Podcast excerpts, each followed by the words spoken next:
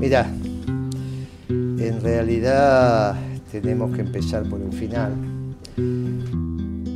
Y entonces la situación es muy compleja porque estamos en manos de un presidente que no está apto. Y es muy difícil la estructura de tomas de decisiones cuando el que tiene que ordenar el conjunto no está en condiciones de hacerlo.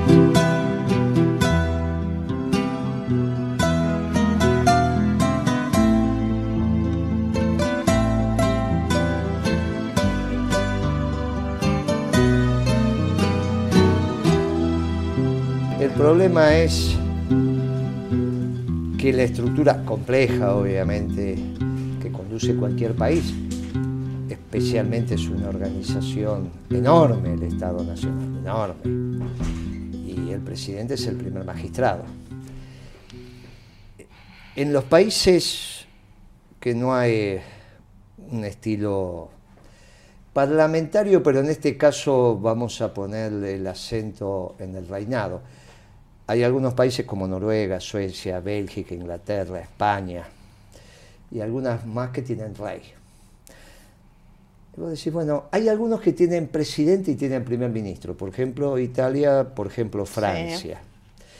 Y después hay otros que solamente tienen presidente, Estados Unidos, Brasil, Argentina, Uruguay, Chile, en general los países de Hispanoamérica son profundamente presidencialistas. La diferencia es muy importante al margen del sistema de toma de decisiones, porque en los países donde todavía hay corona, ¿qué hace el rey? Me dice, bueno, pero entonces ¿de qué trabaja la reina de Inglaterra? Claro, sí, sí, total. por eso es interesante esto. Trabaja de darle continuidad al Estado, al Estado inglés, o en este caso al Estado del Reino Unido. Inglaterra es uno de los países, el principal del Reino Unido. De todo ese Reino Unido, el único que tiene armas nucleares es Inglaterra. Es el Reino Unido de Gran Bretaña, pero el único que tiene armas nucleares es Inglaterra. ¿Está bien?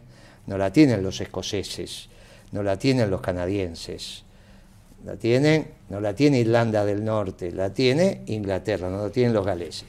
Cuando vos ves la estructura militar del Reino Unido, el armamento nuclear en manos de Inglaterra. Le da continuidad jurídica al Estado y el primer ministro es el que administra el Poder Ejecutivo. Sí. En el caso de Italia, el presidente es el que le da continuidad al Estado. Por eso está mucho más tiempo, está siete años. El, el primer ministro está sometido a los vaivenes de la política y conduce el poder ejecutivo.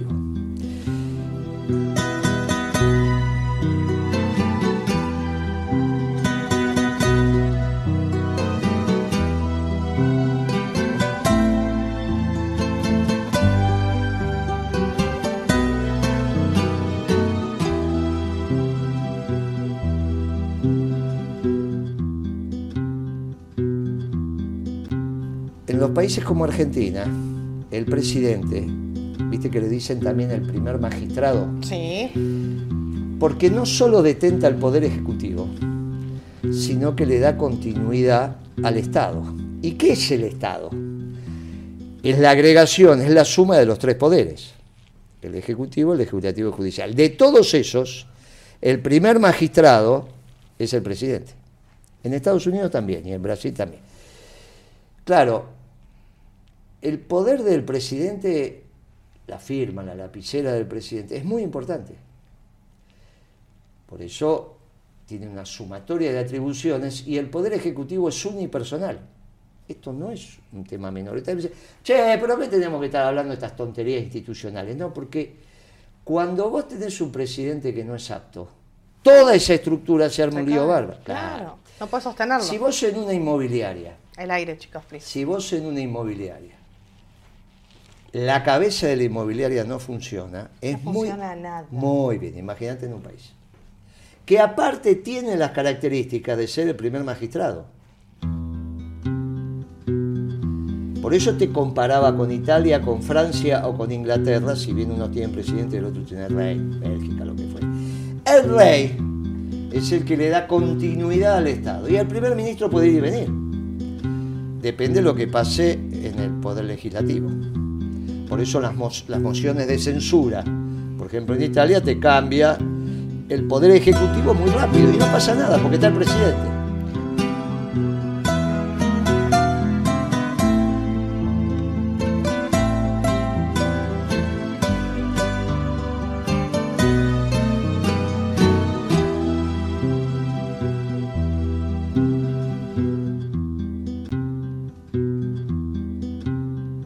Alberto no es apto, ¿no? Siguiendo lo que vos decís. ¿No se da cuenta de eso? ¿No es consciente del, problema, que estamos atravesando? es la primera vez que nos pasa eso. Vos no viviste, vos no viviste lo de, de, la Rúa, lo de Alfonsín porque eras muy jovencita, pero sí viviste lo de De la Rúa. De la Rúa lo viví un horror. Bueno, De la Rúa termina renunciando en el 2001, en diciembre, segunda quincena del 2001, después que la calle gritó. Porque la calle tiene dos maneras de hablar. O habla pacíficamente, sensatamente en las elecciones, eso pasa cada dos, o cuatro salen. O grita. salimos, claro. O grita. Cuando grita es un problema. Entonces, ¿qué le pasó a De la Rúa? Bueno, De la Rúa solo se fue cuando la calle gritó. Ahora, De la Rúa estaba enfermo él tenía un problema ya médico que era obvio, tenía los problemas de las pastillas, aparte con un esquema económico que estaba absolutamente agotado, que era el plan de convertibilidad. En el caso de Alberto Fernández no está enfermo. Alberto Fernández es así. De la Rúa no era así. De la Rúa, la primera elección que gana es en el 73, después fue jefe de gobierno. El tipo se enfermó. Bueno, cuando el tipo se enferma, la Constitución resuelve ese tema, después tenés que resolver, después tienen que tomar la decisión política, por eso está la ley de acefalía. Ya había renunciado el vicepresidente, si no renunciaba él y quedaba el Chacho Álvarez. Ya había renunciado el vicepresidente, él no tenía otra alternativa que renunciar. El problema fue que los radicales la estiraron, la hicieron larga. ¿Por qué para junio, julio? Esto ya estaba terminado. Esperaron que la calle hablara, porque son radicales y al final las cosas pasaron lo que pasó. Claro. Claramente.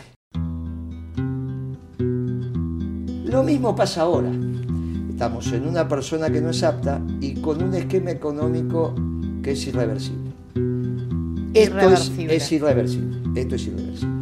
O sea, esto no tiene solución. Muerto terminal. Esto no tiene solución técnica.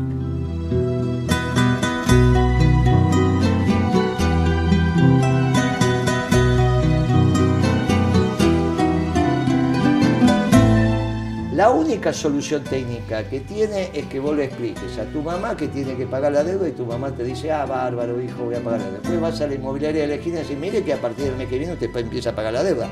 El dueño de la inmobiliaria te mete y dice, ¿qué está diciendo esta mujer? Bueno, tiene que pagar la deuda. Ahora, Cristina. Muy bien. ¿Qué, papel juega acá? Cristina es la responsable político de esto.